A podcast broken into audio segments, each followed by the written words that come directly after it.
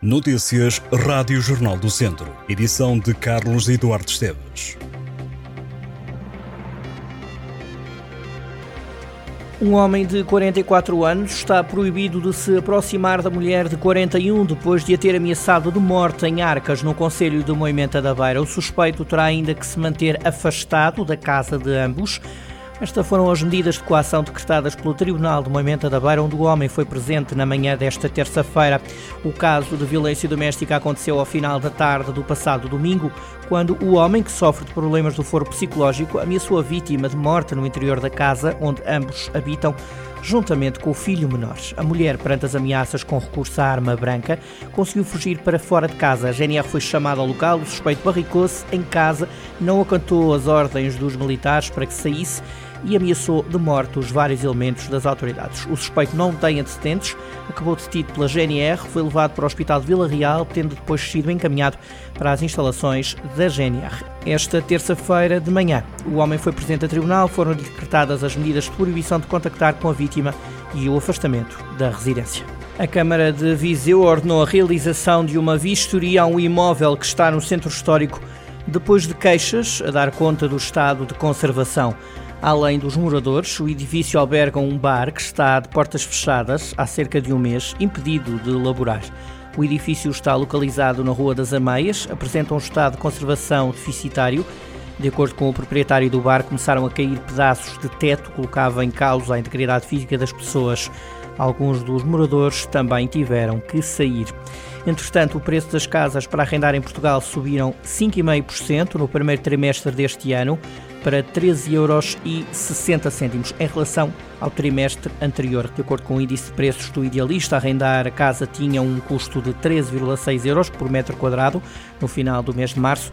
No primeiro trimestre, o preço de arrendamento subiu em quase todas as capitais do distrito do país. Viseu lidera a lista.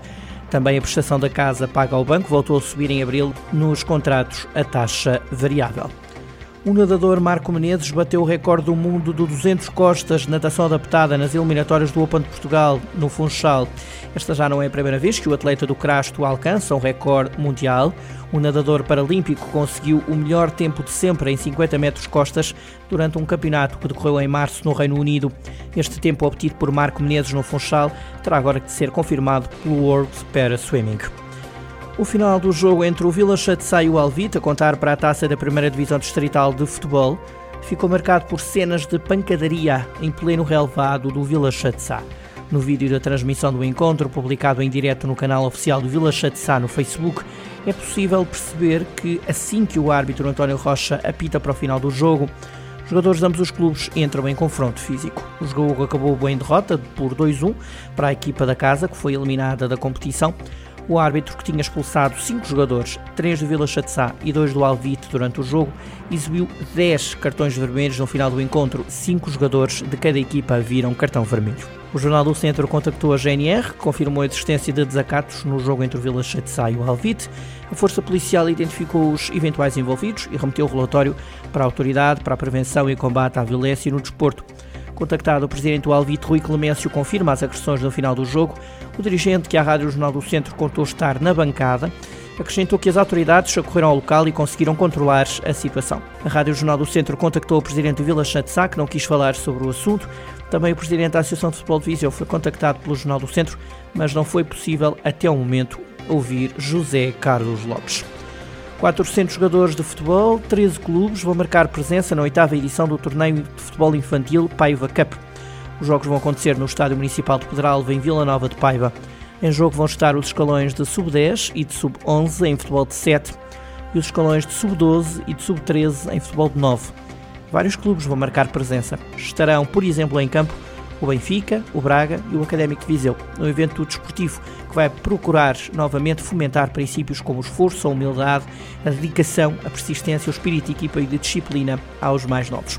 Esta também é uma forma de os jovens jogadores poderem defrontar adversários de outros clubes. O guarda-redes do Futebol Clube do Porto, que é natural de Vila Nova de Paiva, Cláudio Ramos, é o padrinho de um evento que mereceu o apoio do município. A primeira feira das atividades económicas e das tradições e a oitava mostra das broinhas de Santa Columba vão animar o Conselho de Santa Combadão a partir de quinta-feira. Até sábado será dado a conhecer o que de melhor se produz e faz no Conselho através da divulgação da atividade empresarial e dos produtos endógenos e tradições enquanto motores da economia e base da identidade do território. A Feira das Atividades Económicas e das Tradições e a Mostra das Bruinhas de Santa Columba estarão numa tenda coberta com mil metros quadrados junto ao largo do município.